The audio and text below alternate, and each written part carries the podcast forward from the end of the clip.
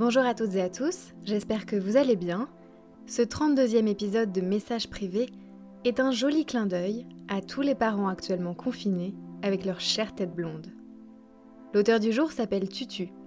Elle est pétillante, drôle, et le moins que l'on puisse dire, c'est qu'elle n'a pas la langue dans sa poche.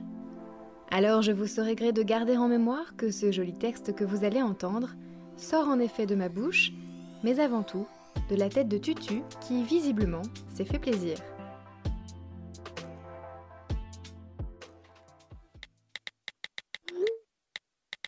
Dans le monde, il existe deux types de personnes, les parents et les autres. Je fais partie de la première catégorie pour mon plus grand bonheur. Ah non, attendez, je la refais. Je fais partie de la première catégorie pour mon plus grand bonheur quand je ne suis pas confinée. Être parent confiné, c'est remplir tout un tas de cases qu'on se serait bien passé de remplir. Case fatigue Check. Case énervement Check. Case surdité précoce Check. Case frustration Check.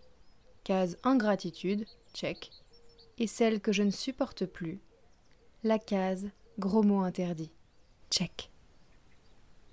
J'ai 36 ans.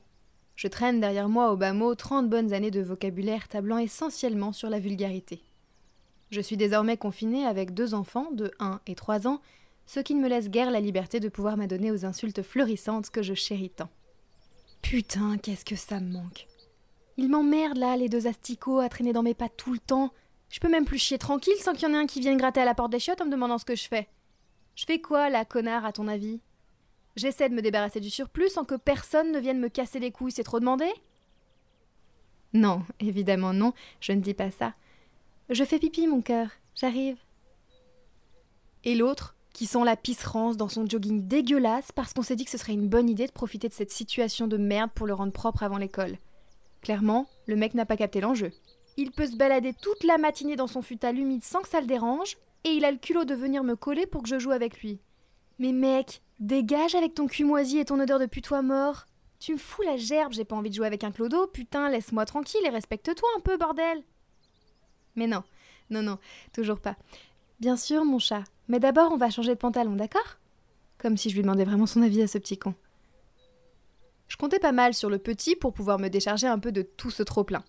Bah quoi, qu'est-ce que ça peut lui foutre? Il parle pas, il a le niveau intellectuel d'un labrador, et c'est pas lui qui va répéter à son père que je me suis encore lâché sur la partie mot familier du petit Larousse. Un allié de taille en ces temps sombres de confinement. Mon cul, ouais. Il est où le plaisir de l'insulte? Quand ton interlocuteur est un machin de 80 cm, bavant sur la grandeur de ton autorité, en te regardant droit dans les yeux, la bouche semi-ouverte, ponctuant ton flot de vulgarité libérateur par un da qui te fait instantanément regretter tout ce que tu viens de dire, tellement ton cœur fond. Je suis dans la merde, putain, j'en peux plus. Heureusement, il reste encore parfois ces moments de grâce infinie qui me font dire que la vie n'est pas cette pute que j'imaginais. Hier, en faisant tomber un verre, le fameux Merde, merde, merde a été lâché devant le pisseux. Il a levé la tête et m'a demandé T'as fait quoi, maman? Moi Rien. Lui Mais si T'as dit mince, mince, mince. Je l'aime tellement. Je les aime tellement, putain.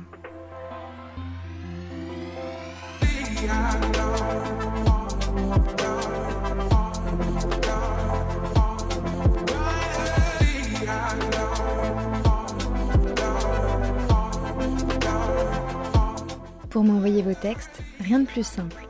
Écrivez-moi sur Instagram ou par mail à l'adresse yokojournaliste.gmail.com et filez vous abonner sur Spotify, Deezer ou Apple Podcast. Message privé, reviens demain.